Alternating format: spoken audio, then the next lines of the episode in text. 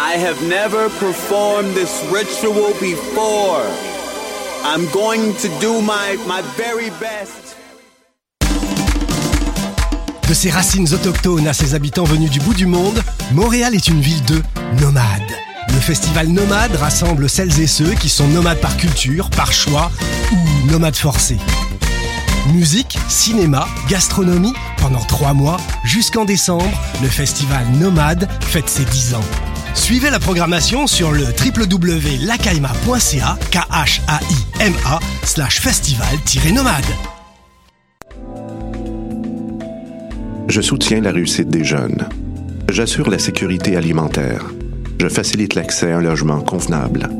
Je brise l'isolement social. Je bâtis des milieux de vie rassembleurs. J'aide une personne sur sept dans le Grand Montréal.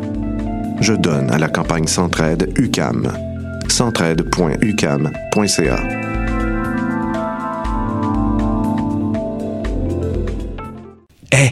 vous saviez que choc.ca ce n'est pas que du podcast C'est aussi 5 chaînes musicales 24 heures sur 24 pour vous accompagner partout. Rock, indie pop, hip-hop, musique francophone et musique électronique en écoute gratuite et à volonté. Pour les découvrir, rendez-vous sur le site de choc.ca sur l'onglet chaîne musicale. T'as raison, ma Brenda, c'est le résumé des nouvelles de la communication, du marketing, de la publicité et des médias en moins de 10 minutes. Chaque semaine, mets-toi à jour de l'actu, que tu sois professionnel du métier ou pas. T'as raison, ma Brenda, c'est le vendredi à 8 h sur choc.ca. Le reste de la semaine en podcast et aussi sur Facebook. Du 14 au 17 novembre, M pour Montréal est de retour pour le plus grand bonheur des amateurs de musique. Cette édition comblera encore une fois les plus grands fans de hip-hop, de rock alternatif et d'électropop. Préparez-vous pour quatre jours remplis de découvertes musicales que vous ne voudrez pas manquer. Plus de 100 artistes locaux et internationaux. Ne manquez pas Loud, Milk and Bone, Fouki, Elena Delan, Hubert Lenoir, Elliot Mejno, Ruben and the Dark, How to Dress Well et bien plus encore. M pour Montréal, du 14 au 17 novembre. Programmation complète, passe festival et billets sur mpourmontréal.com. Podcast, musique, nouvelles. Vous écoutez choc.ca.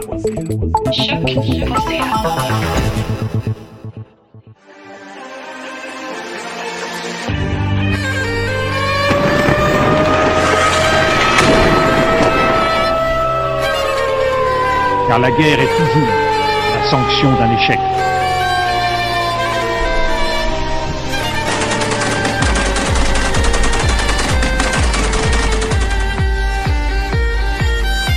Croit notre capacité à construire ensemble un monde méga. Bonjour à vous, chers auditeurs. Vous êtes à l'écoute de Plein Feu, votre émission sur les conflits armés dans le monde. Aujourd'hui, on change totalement de continent pour parler d'un pays qui connaît la guerre depuis maintenant sept ans. Donc, je parle effectivement du Yémen.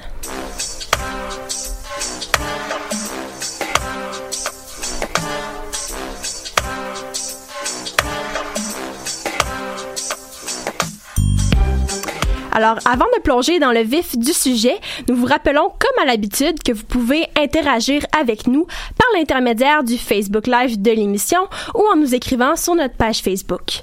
Aujourd'hui, comme je l'ai mentionné, on va vraiment parler du Yémen. Dans le passé, nous avons déjà fait une émission sur ce pays, mais en vue de l'ampleur de la crise actuelle, on voulait vraiment faire une certaine de mise à jour de la situation parce qu'elle a beaucoup évolué depuis. En bref, ce qu'il faut comprendre, c'est que le conflit oppose deux camps. Des forces pro-gouvernementales aux rebelles soutenus par l'Iran. Nous assistons à un réel effondrement d'un État et depuis, la guerre est extrêmement meurtrière pour les civils. Ce qui frappe tout d'abord, c'est que la crise au Yémen a longtemps été considérée comme étant une guerre silencieuse. Dans les dernières années, le conflit a très peu été exposé dans les médias, mais il a bel et bien fait des ravages importants qui persistent encore de nos jours. Marianne est là avec nous pour faire la lumière sur la situation et nous aider à démêler un peu tout ça. Alors, bonjour à toi, toujours agréable de te revoir. Ben oui, c'est sûr. Alors, avant d'entrer dans l'actualité récente, est-ce que tu pourrais nous résumer rapidement les événements qui ont conduit à la crise? Ben, ben oui, mais avant tout, ce qu'il faut comprendre, c'est que c'est un conflit qui est très complexe, qui implique beaucoup d'acteurs, que ce soit au Moyen-Orient ou en Occident.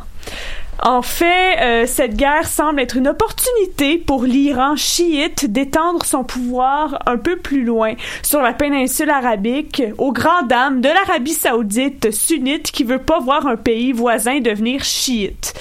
Donc, euh, le début de la guerre actuelle remonte en 2011 lors euh, des soulèvements du printemps arabe. Au Yémen, la population voulait renverser le pouvoir du dictateur Ali Abdallah Saleh au pouvoir depuis près de 33 ans. Euh, des ripostes violentes de la part des forces euh, gouvernementales ont polarisé l'opinion publique en poussant plusieurs citoyens à prendre des armes. Avons-nous assisté à une forme de démocratisation du pouvoir? Euh, du tout. En fait, depuis très longtemps, le Yémen a vécu de fortes période d'instabilité politique. Lors de la guerre du Saada, une région au nord du Yémen en 2004, des rebelles houthis de confession chiite ont commencé à gagner en influence, ce qui a contribué à la fragilisation du pouvoir de Saleh. L'Arabie saoudite a commencé à bombarder le Saada en 2009 afin de stopper l'influence du groupe. L'Iran, qui est euh, l'ennemi absolu de l'Arabie saoudite, a décidé d'appuyer les Houthis en déployant des bateaux un peu partout dans les mers du Yémen, ce qui a permis d'exacerber les tensions. Donc, euh, tu comprendrais, Emmanuel, que lors des soulèvements en 2011, les Houthis ont pris part aux, manifestations, aux manifestations afin de prendre le pouvoir. Ali Abdallah Saleh a été contraint de quitter le pays et c'est son vice-président, Abradabo Mansour Hadi, qui a pris sa place en 2011. Comment le gouvernement a-t-il fait pour calmer la population? En 2013 et en 2014, le Yémen a une conférence de dialogue national visant à calmer les tensions. La conférence proposait de créer un parlement composé à 50% de Yéménites du Nord et à de 50% de Yéménites du Sud. Elle a aussi promis d'instaurer la liberté de culte, d'interdire la possession d'armes lourdes et d'éliminer la corruption. La conférence prévoyait aussi séparer le Yémen en six régions, mais ça, ça a vraiment beaucoup dérangé les Houthis. Ils ont affirmé que cette séparation accentuerait les inégalités sociales entre les régions riches et les régions pauvres du pays.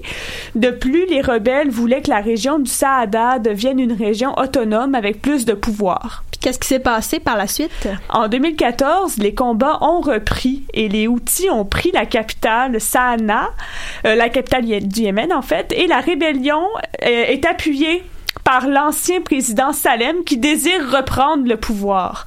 Le président Hadi a fui à Aden, qui est devenue la nouvelle capitale du pays. Mais comme le gouvernement est très affaibli, les Houthis ont continué d'avancer. Ils ont fini par arriver au port d'Aden, ce qui a poussé le président à fuir en Arabie saoudite donc la fameuse coalition menée par l'Arabie saoudite en 2015, mène des raids aériens contre la rébellion Houthi afin de permettre au gouvernement de reprendre une partie du pays. Euh, ces bombardements sont très, très, très approximatifs, donc de nombreux civils ont été touchés, euh, dont une grande majorité d'enfants les États-Unis appuient le gouvernement yéménite et aident l'Arabie saoudite malgré les nombreuses violations du droit international qu'on a pu voir.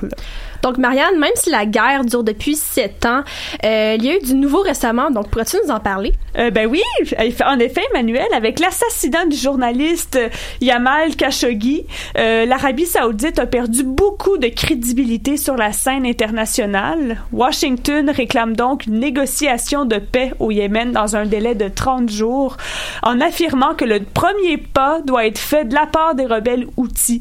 Et cette position-là tranche avec celle que les États-Unis ont depuis 2015, eux qui ont toujours appuyé le prince Mohamed Ben Salman depuis le début de la coalition.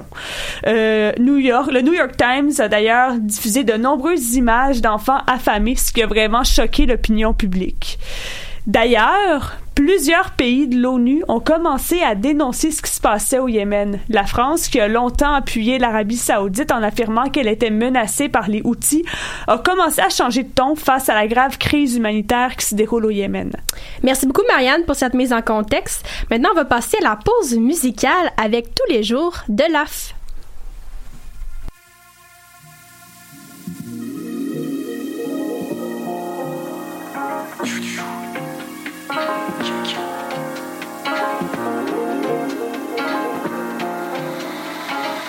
Tous les jours bien, tous les jours bien, tous les jours bien, tous les jours bien.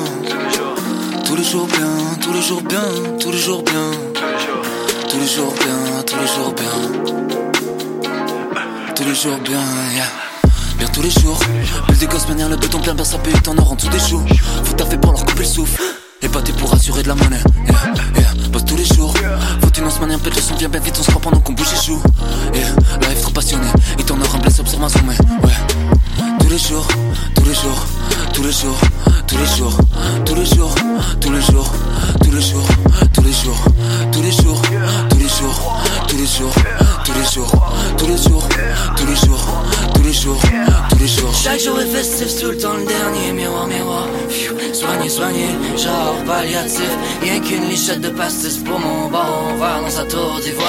À côté sur le trône des rap, c'est les Tekken s'attaquent. Tanné de broyer du noir. En puis même depuis ce jour-là, personne n'est comme mes chums de gars. Pour le chef, pas assez d'indiens. Adieu les contraintes, les miens sont pas faits en chocolat. Jours, tous les jours, tous les jours, tous les jours tous les jours. Tous les jours, soit fait que les choses en je veux le hot squad fresh sur un 24-7. Pas demi-portion, la cuillère remplie. C'est de froide, got me all clean, mon gars. Je te le dis, mon gars, on s'est endimanché. Tous les jours, soin, si bien tout ce qui manque. Et quand je dis tous les jours, soin, ça fait tous les jours, soin. Ayez tous les jours, soin. Tous les jours, soin. Bonne mamie sur mon lendemain de veille, mais j'étais un mur près de résoudre le maze. Live dans la maison, we feeling amazing. Tous les jours, soin, tant que c'est vrai à mes yeux. Tous les jours, soin, l'année. Ça va être vraiment La rage dans les mollets. La rage dans les malades, tous les jours soit l'année. Ça va être vraiment le plancher lavé. Tous les jours soit let's get it. Non, maman, je veux pas d'alcool, mais je nous mettrai bien la haine, ça peut que façonner. Non, maman, je veux pas d'alcool, mais je nous mettrai bien la haine, ça peut que façonner tous les jours, tous les jours, tous les jours, tous les jours, tous les jours, tous les jours, tous les jours, tous les jours, tous les jours, tous les jours, tous les jours, tous les jours, tous les jours, tous les jours, tous les jours, tous les jours, Alors, comme à l'habitude, c'est le moment de l'émission où nous faisons un petit tour d'horizon pour savoir qu'est-ce qui se passe dans le monde. Voici vos actualités. Hier, les Américains ont été appelés aux urnes de vote pour les élections de mi-mandat. Après un suspense soutenu en raison de résultats serrés dans plusieurs États, le verdict est tombé en fin de soirée. Le Sénat américain reste entre les mains des républicains et la Chambre des représentants retrouve une majorité démocrate pour la première fois en huit temps. En Syrie, l'ONU et le Croissant Rouge ont commencé samedi à livrer une aide humanitaire à quelques 50 000 déplacés dans un, camp proche de la frontière jordanienne. Il s'agit de la première aide livrée depuis janvier au camp de fortune de Rokban, dans le sud-est de la Syrie, où les déplacés vivent dans l'appauvrissement total. La distribution de l'aide devrait durer 3 à 4 jours. Au Pakistan, après un jugement de la Cour suprême, Azar Babi fut acquittée le 31 octobre d'une accusation de blasphème. Elle a donc échappé à une condamnation à mort.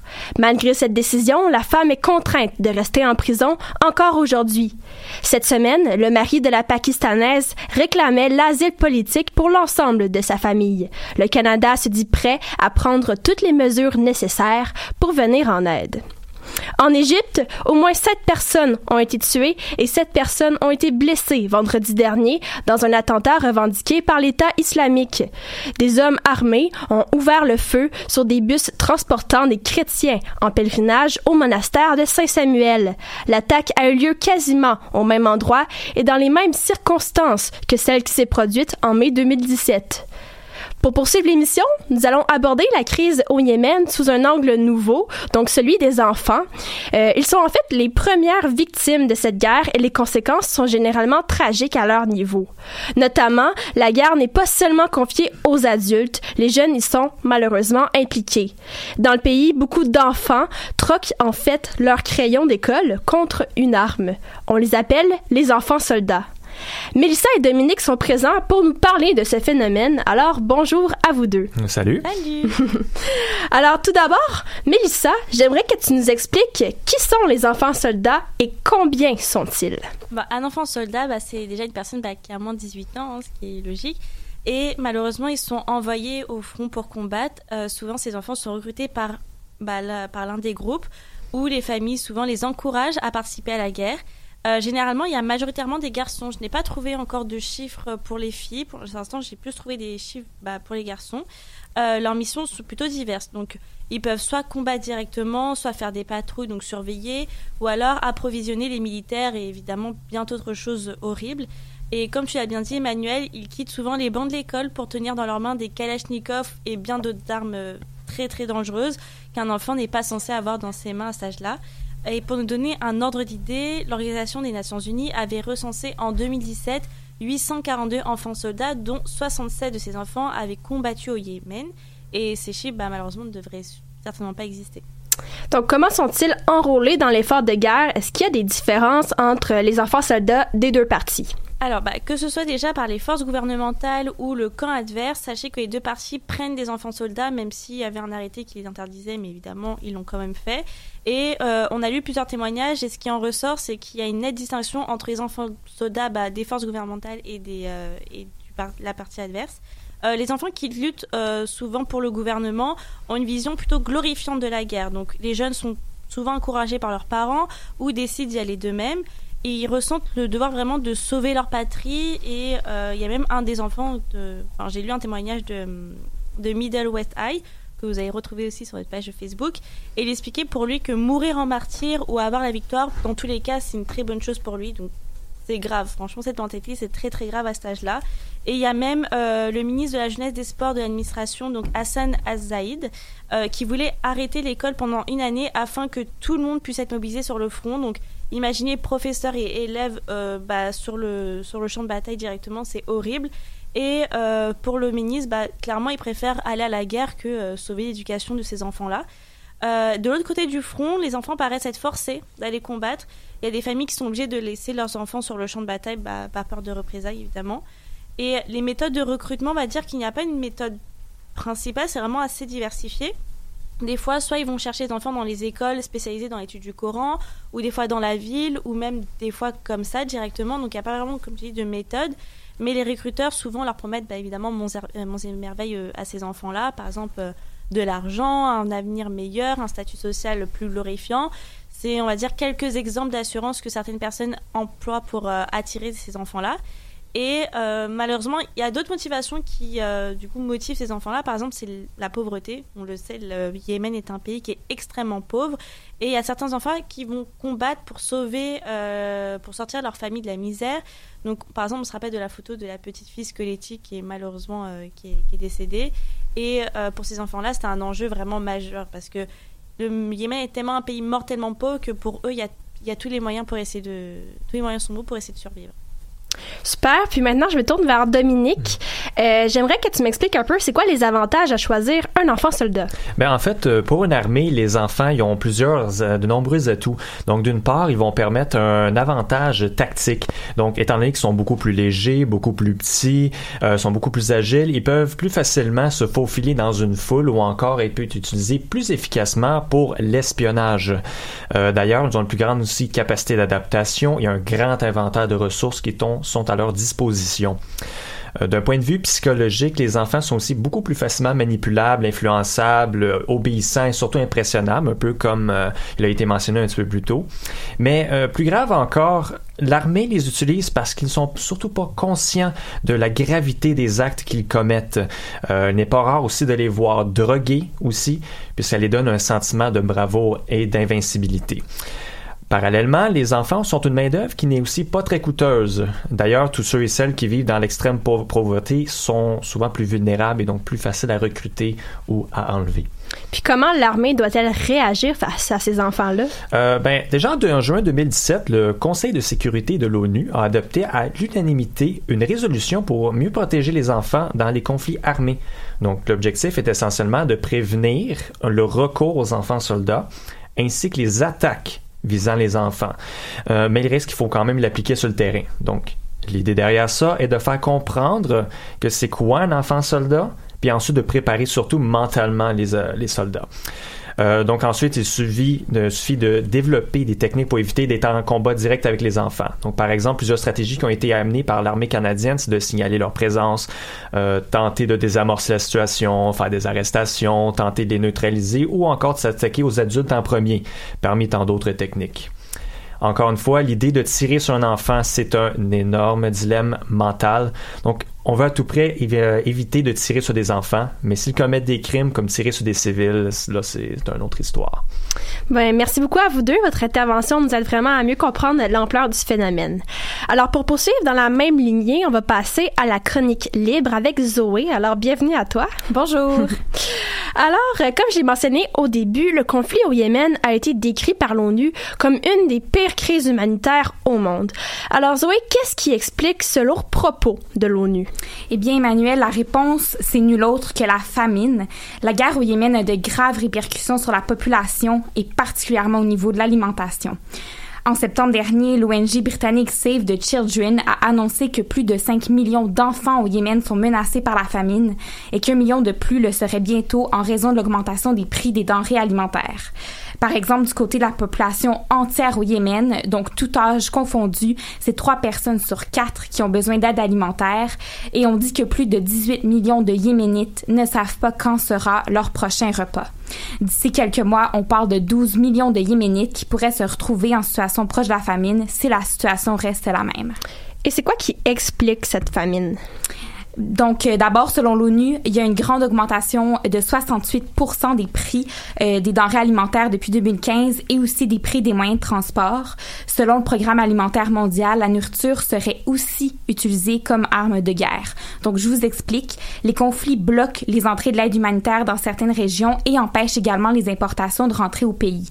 Un des plus gros exemples, c'est une des manœuvres les plus dévastatrices pour la population. C'est lorsqu'on va venir bloquer les ports stratégiques de Salif et d'Odeda, situés complètement à l'ouest du pays qui donnent sur la mer Rouge. En effet, on parle de ports stratégiques parce que c'est de ces deux ports qu'arrivent plus de 70% des importations au Yémen. Donc, ces blocages créent euh, des interruptions d'approvisionnement pour des millions de Yéménites. Puis, ça engendre des impacts économiques partout au pays, sans parler de l'État qui a cessé la distribution de certains euh, salaires dernièrement. Euh, aussi un autre exemple, en septembre dernier, la reprise de l'offensive des forces pro-gouvernementales sur le port stratégique d'Odeda a empêché l'accès des denrées alimentaires, de l'aide humanitaire, des médicaments. Et à la demande de la Suède et de la Syrie, le Conseil de sécurité de l'Organisation des Nations Unies a demandé à plusieurs reprises au pays de garder le port accessible malgré l'offensive. Mais euh, et bien entendu, ces tentatives ne fonctionnent pas toujours. Et même si les ressources arrivent parfois à bon port, la population euh, n'y a quand même euh, pas toujours accès. Par exemple, depuis septembre, même s'il y a 51 000 tonnes de céréales dans la ville d'Odeda, les combats quotidiens empêchent le programme alimentaire mondial de toucher à ces denrées.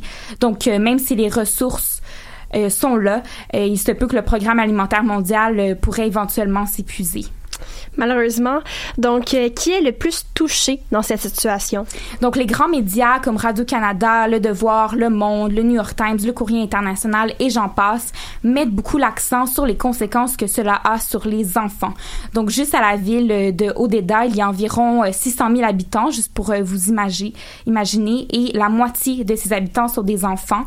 Donc, on peut vraiment voir que ça a des percussions sur les habitants de bas âge. Et selon Save the Children, le blocage du port met des millions d'enfants dans la famine et ça met la vie de centaines de milliers d'autres en danger immédiat. On décrit les enfants dans les hôpitaux comme étant trop faibles pour pleurer, n'ayant que la peau sur les os. Et les chiffres d'UNICEF sont aussi très criants. À Odeda, un enfant de moins de 5 ans sur 20 souffre de malnutrition aiguë sévère.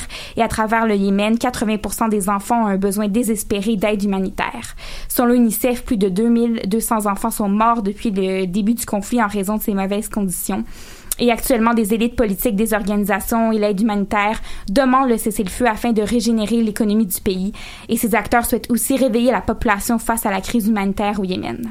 On en a beaucoup parlé depuis le début de l'émission, mais la semaine dernière, la photo d'une petite fille yéménite a beaucoup fait parler dans les médias. Oui, exactement comme le mentionnait Mélissa un peu plus tôt. Il s'agit de la photo de Amal Hussein, âgée de 7 ans, qui a été prise par le photographe Tyler Hicks euh, du New York Times. Puis ça le fait la une du journal le 27 17 octobre dernier. Comme on l'a dit plus tôt, elle est malheureusement morte quelques jours après, mais je vous invite toutefois à aller voir euh, ce portrait qui, selon le New York Times, a tourné l'attention de la planète vers la famine du Yémen, un peu comme on se le rappelle avait fait euh, Alain Kurdin, le petit garçon kurde d'origine syrienne lors de la crise migratoire en Europe. Merci beaucoup pour ce beau travail. Alors, nous allons maintenant passer à une pause musicale. Voici La famille de À la claire ensemble. Mon grand-maman est dans une maison. Faut se ensemble. Mmh. À la claire Les autos qui ne font pas skip. Franchis les 26, tu dois l'année en skip. Le moteur s'étouffe fromages sont bons, mais ne font pas skip. Tout ce qui compte, yeah. La famille, la famille, la famille. Tout ce qui compte, yeah. La famille, la famille, la famille. Tout ce qui compte, yeah. La famille, la famille, la famille. Tout ce qui compte, yeah. La famille, la famille, la famille. La seule chose qui compte, yeah. Famille, la famille, la famille. Tout ce qui compte, yeah. Famille, la famille, la famille. Tout ce qui compte, yeah. Famille, la famille, la famille, la famille, la famille, la famille, la famille, la famille, la famille, la famille, la famille, la famille. Tu sais qu'on est fucking hey! Famille à la claire ensemble, ouais, peine se ramène ici dans la minivan. Up et deal ou pas pick up le laptop, le load n'est garanti minimal. On fait ça à maison depuis way back. La moyenne n'est pas ton pas elle si tu peux aller sur le site, vas-y checker nos stats. À la pas comme ministère des finances, tu vois NRP qui rapporte les stats. Distribution des récoltes, on est tous dans le même bateau, sur le même calendrier. La saison est bonne, on va manger costaud, ça commence à s'enligner. Félix, tu sais tu peux peser s'il vous plaît. Avant tu passes, pas que c'était ce que c'était, mais finalement t'as changé d'idée. J'ai juste mon team qui relate. Y'en de mon nom qui répond à l'appel. Le public veut que ça brasse à la clave, que ça paye. La famille, ta famille, la famille, bah ouais. Sa famille, ta famille, ma famille, ok. La famille, la famille, la famille. Tout ce qui compte. La famille, la famille, la famille. Seule chose qui compte. Hey. La famille, la famille, la famille, la famille. Tout ce qui compte. Hey. La famille, la famille, la famille, la famille. Tout ce qui compte. Hey. Famille, famille, famille, famille, famille, famille, famille, famille, famille, famille, famille, famille. Pas besoin de nouveaux amis dans mon set. L'impression qu'on se connaît depuis deux siècles. On faisait des bitos, des VC cassettes. Ça se peut que tu me croises pas dans des 5 à 7. Dans mon programmation, puis je call off. On voyage soit 4 pour ponter loge. On fait une douzaine de mains aides. Y'a pas de coquillage, y'a pas de take-off. Encore la thune de ma date au bada. Pas touché au cachet de celle avec Abba. Regardez dans le ciel. À l'automne, les euros migrent au Canada. On kiffe les euros, j'ai précisé plus tôt, mais j'ai dû répéter pour ces fils de puceaux. Faut qu'on j'ai saigné comme le pif de Bruno. Volias plus petite que la b de Pruno. Tout ce qui compte, yeah. La famille, la famille, la famille. Tout ce qui compte, yeah. La famille, la famille, la famille. Tout ce qui compte, hey. La famille, la famille, la famille. Tout ce qui compte. La famille, la famille, la famille, la famille, la famille. Seule chose qui compte. Hey. La famille, la famille, la famille, la famille. Tout ce qui compte. La famille, la famille, la famille, la famille. Tout ce qui compte. La famille, la famille, la famille, la famille, la famille, la famille, la famille, la famille, la famille, la famille, la famille, la famille. Joe Ferrier fermé, boutique fermée. Etienne Boss la bossé, Nathaniel Bernier. Shout out à la famille, la famille est belle. Bon, alright, ok, on y va, ok, alright.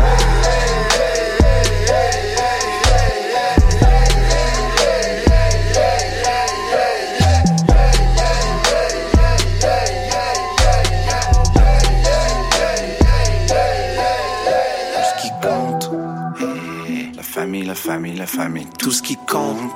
Et la famille, la famille, la famille, tout ce qui compte. Hey, la famille, la famille, la famille, tout ce qui compte. Et...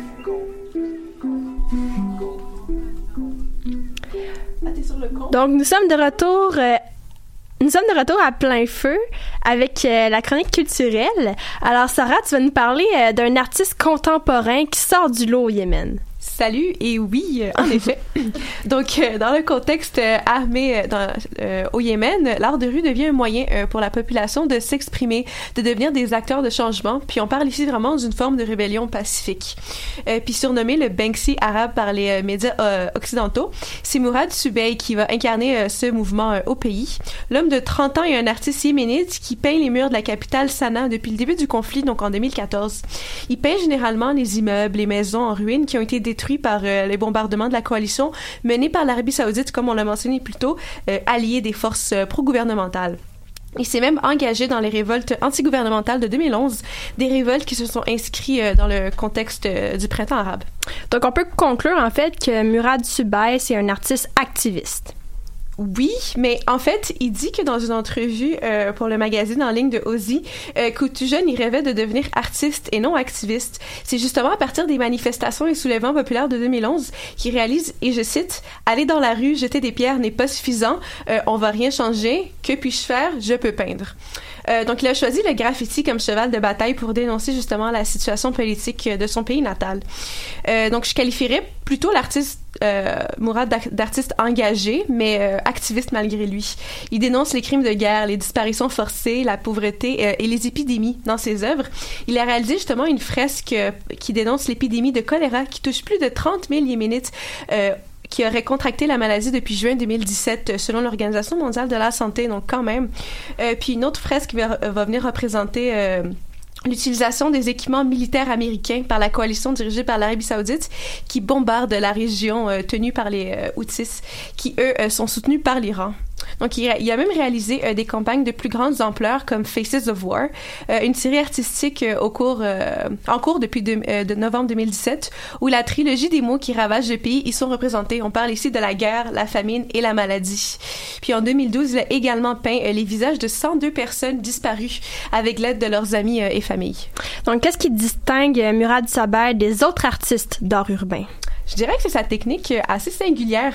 Euh, il, il utilise le graffiti collaboratif. Il va rallier les habitants de la ville, gé- généralement à l'aide des réseaux sociaux, donc avec des appels Facebook, pour réquisitionner les murs euh, en s'y exprimant euh, li- librement, euh, chacun à sa façon, puis par rapport à son vécu. Euh, contrairement à plusieurs artistes de graffiti, Mourad va pas cacher son, identité. Il peint à la lumière du jour et invite la population à se joindre à lui dans les différents projets qu'il entreprend. Il a même organisé plusieurs séances à l'étranger, au Royaume-Uni, au Madagascar, en France, en Corée du Sud.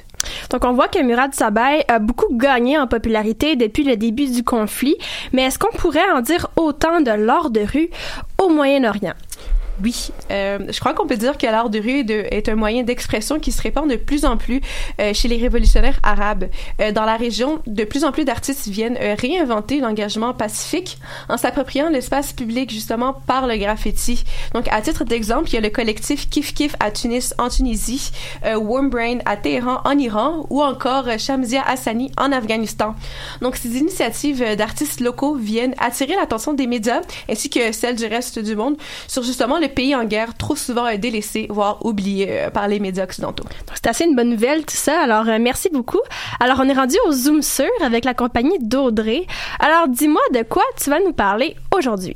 Ben, Aujourd'hui, je voulais me concentrer euh, sur euh, les organisations terroristes. Et euh, le Yémen est justement bien connu pour être l'un des pays où Al-Qaïda a logé ses militants et où des camps d'entraînement sont mis en place. Donc, il faut se rappeler aussi euh, que c'est pas juste de nos jours. Il y a une présence américaine au Yémen euh, depuis assez longtemps et le groupe d'Al-Qaïda a commis des attentats au Yémen, tuant justement plusieurs Américains. Donc, euh, en 1992, le groupe Al-Qaïda a attaqué l'hôtel Gold euh, euh, Mo- Mohour à Aden, qui était utilisé par les troupes américaines. Et en octobre 2000, euh, c'est là où il y a eu un attentat contre le navire de guerre américain USS Cole à Aden. Et justement, il y a eu une enquête du FBI, mais il n'y a eu pas vraiment de coopération de la police locale, désolé, yéménite, et qu'on qu'on peut supposer qu'il y a eu de la corruption entre eux. Et, euh, et justement, c'est ce point, justement, en octobre 2000, ça, a mené à la lutte antiterrorisme qui a commencé justement avec euh, les attentats euh, de 2001 à, à New York et le Yémen a choisi de coopérer de plus en plus avec les États-Unis. Mais ça a engendré des conséquences. Il n'y a plus aucun attentat sur le territoire. Mais, euh, mais le leader d'Al-Qaïda, Abu Ali al-Ahiti, est tué par un drone américain en novembre 2002. Donc ça a désorganisé le groupe et euh, l'idéologie djihadiste, et le groupe va trouver une alternative en se confrontant avec l'armée américaine, en Irak. Et comme mes chers collaborateurs en ont parlé à la mise en contexte, euh, la dictature d'Ali Abdallah Saleh est très dure et il y a de nombreuses euh, répressions violentes et celles-ci amènent les groupes islamistes armés à changer de stratégie bien qu'avant ils ne voulaient pas attaquer directement le Yémen. Donc en février 2006, euh, il y a eu euh, l'évasion de 23 militants liés à Al-Qaïda d'une prison à haute sécurité à la capitale euh, yéménite. Donc il y a eu une reconstruction de l'emprise euh, djihadiste et ainsi avec il y a eu une fusion entre les branches saoudiennes et yéménites d'Al-Qaïda et il y a eu la création de l'AQPA qui est l'Al-Qaïda dans la péninsule arabique euh, Assar al-Sharia ça, s'appelle euh, normalement et euh, ça a été créé en janvier 2009 et Nasser euh, al-Washi devient le chef de l'AQPA et ils prêtent tous allégeance à Oussama Ben Laden qui est ou son père qui est origine du Yémen et qui a émigré en Arabie Saoudite. Donc en gros, la stratégie de l'ACPA, ça serait de attaquer le gouvernement yéménite et ses représentants de diverses agences de sécurité. Donc il y a eu beaucoup d'atten- d'attentats pour euh, affaiblir le moral des troupes policières et mi- militaires yéménites. Et il y a eu aussi euh, le fait d'exporter la violence en dehors du Yémen afin de toucher les intérêts occidentaux. Et quels sont les rapports entre les membres de l'ACPA et la population yéménite? Ben, les civils sont assez euh, influencés dans certaines régions euh, par la popularité des djihadistes. Euh, le groupe, il gagne bien évidemment en puissance et se développe à partir de 2011. Euh, Qu'est-ce qu'ils vont faire justement l'ACPA? Ils vont tisser des liens avec les tribus locales, éviter les châtiments corporels publics, tolérer la consommation de la drogue du cas, payer des dé- dédommagements aux membres des tri- tribus tuées par leurs membres, substituer les services publics contre les œuvres euh, comme les œuvres caritatives ou les constructions de routes. Donc les combattants, euh, ils ont un rapport assez euh, direct avec la population et eux, ils sont recrutés par des milices soutenues par l'Arabie saoudite et les Émirats arabes unis pour les incorporer au front contre les outils. Il y a eu beaucoup d'enfants soldats, comme on en a parlé dans le reportage, qui sont aussi enrôlés. Donc pourquoi le Yémen est-il toujours ancré dans une idéologie politique et religieuse islamiste? Ben, il y a beaucoup de terroristes qui viennent du Pakistan, de la Somalie, de l'Arabie saoudite et de l'Irak. Euh, Il y a aussi les services de renseignement qui sont infiltrés par des saoudistes proches d'Al-Qaïda. Euh, le gouvernement supporte des euh, personnages charismatiques et fondamentalistes. Il y a des personnalités qui sont des références pour les radicaux comme Sheikh al-Zidani, qui est un extrémiste. Euh, les clans locaux islamistes ont un point important dans la création de la mise en place des lois et, euh, le respect de ces lois. Aussi, il faut savoir que euh, justement, ce groupe, euh, ses membres se cachent dans les, les montagnes, dans les vallées, dans d'autres zones reculées du Yémen. Aujourd'hui, le groupe terroriste continue à se renforcer dans le sud et le sud-est du pays, malgré les frappes aériennes américaines contre ses combattants. Euh, aussi, au niveau international, les attaques de l'ACPA sont euh, surveillées de près par les États-Unis et l'Arabie saoudite. Il faut rappeler aussi qu'il y a eu d'autres euh, attentats internationaux revendiqués, comme par exemple celui-là à Charlie Hebdo à Paris en janvier 2000 euh, 2015. Et justement, faut, même si en 2015, il y a eu la- la- l'assassinat du leader Nasser al-Washi, il y a eu quand même des successions face à ça, puis ils ont continué à, à- être puissants. Euh, aussi, le, le, gouvernement euh, yéménite euh, dit qu'il ne, reconnaît pas forcément euh, ce groupe, mais quand même, il leur euh, finance euh, les, les munitions. Donc il y a un peu euh, une contradiction au niveau du gouvernement, puis, euh, euh, puis au niveau du, euh, du groupe euh, la- l'ACPA. Euh, aussi, il faut dire que les chefs du groupe sont recherchés continuellement par les autorités américaines et ceux qui peuvent euh, contribuer à leur capture sont récompensés. Donc c'est quand même euh, assez... ça continue, puis c'est assez constant. Merci beaucoup, Audrey. Euh, donc, on constate vraiment que des membres toujours en cavale, puisque ça semble vraiment dissoudre l'ACPA et sa puissance. Alors, la communauté inter- internationale veut vraiment devoir redoubler d'efforts. Alors, c'est qu'est-ce qu'on peut en conclure. Maintenant, on est rendu au segment de la mini-discussion. Alors, j'invite tous les collaborateurs à ouvrir leur micro. Donc, nous allons débuter avec un sujet plus techno relié à l'avènement de la voiture autonome. Alors, la voiture autonome est promise depuis des années, mais tarde à arriver. Mais cependant, on retrouve bel et bien une telle voiture, en fait, dans les rues de Paris. Donc, l'équipementier automobile Valeo affirme être le premier à tester euh, une voiture presque totalement autonome en milieu urbain dans des conditions normales de circulation. Alors, j'aimerais ça vous poser, chers collaborateurs, la question est-ce que vous faites confiance à ce genre de technologie? Puis Est-ce que vous seriez prêt à céder le volant euh, pour des voitures autonomes? Est-ce qu'il y a quelqu'un qui veut se lancer? Oui, Dominique? OK. Euh, ben moi, je fais pas confiance à cette technologie-là d'entrée de gamme, euh, tout simplement parce que euh, il y a eu beaucoup de problèmes euh, de fiabilité avec ces systèmes-là dans le passé, beaucoup de problèmes avec les Tesla, par exemple, qui avaient tendance à foncer sur des personnes. Euh, puis le gros problème avec cette technologie-là, c'est que c'est fa- fabriqué avec des infrarouges, donc ça analyse le- l'environnement, qu'est-ce qui se passe. Et le problème, étant donné que c'est de l'électronique, ben c'est sujet à briser, donc ce qui fait en sorte que ça nuit beaucoup à la fiabilité. Et ma plus grande crainte par rapport à ça, c'est peut-être dans une, situation estivale, ça va pas être un problème parce qu'il y a dégagement, il y a pas de problème, tu sais, c'est l'été. Mais en l'hiver, euh, cette technologie-là n'est pas capable de comprendre la chaussée, comment qu'elle est faite. Donc, c'est un point de vue technologique, je suis un petit peu sceptique, malgré que je pense que c'est quand même l'avenir, malgré tout. Donc, tu penses que c'est pas nécessairement adapté pour nos hivers québécois Exactement, surtout. Donc, Marianne, si tu voulais euh, parler Ben, Oui, ben, je vais rebondir sur ce que tu as dit. Il me semble que l'an dernier, c'était la voiture de Google, je pense. Oui, qu'il y avait, il y avait quelqu'un qui était mort à cause de ça. Exact. Euh, je pense que définitivement, il y a place à l'amélioration considérant, Définitivement.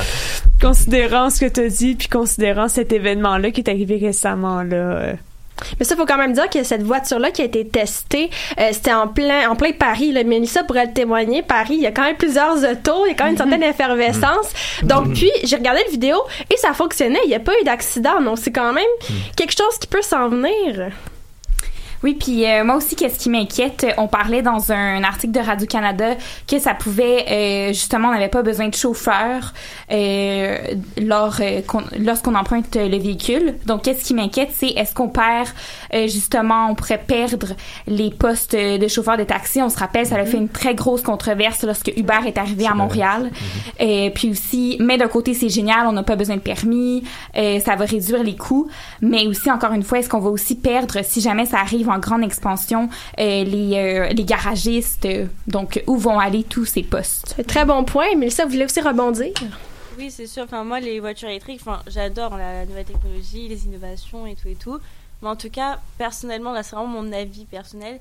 Genre, moi, je pourrais pas. Genre, pour l'instant, c'est pas possible. Il faut la sensation de conduire. J'ai l'impression que que je conduirais pas et puis ça je perdrais une partie de moi un peu donc euh, non et en plus j'ai galéré pour avoir mon permis euh, C'est un bon point, ça.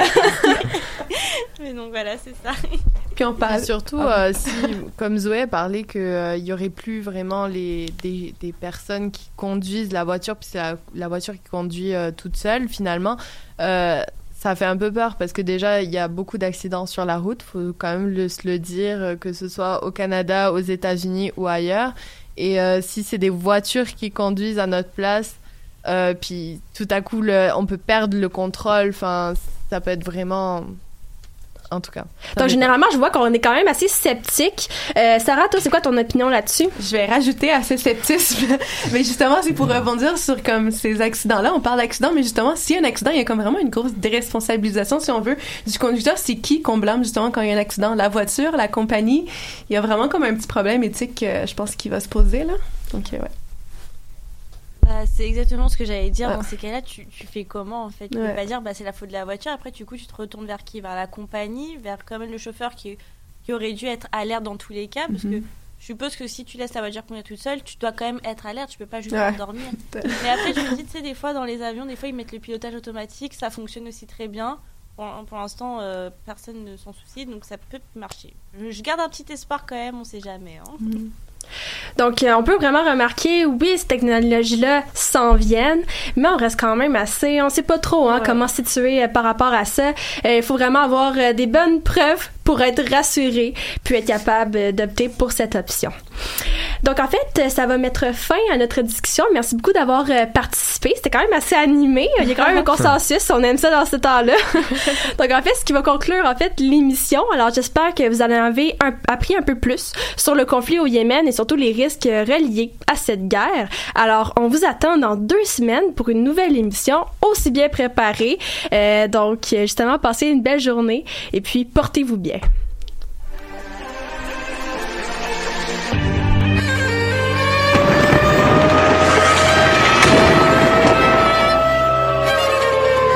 Car la guerre est toujours la sanction d'un échec.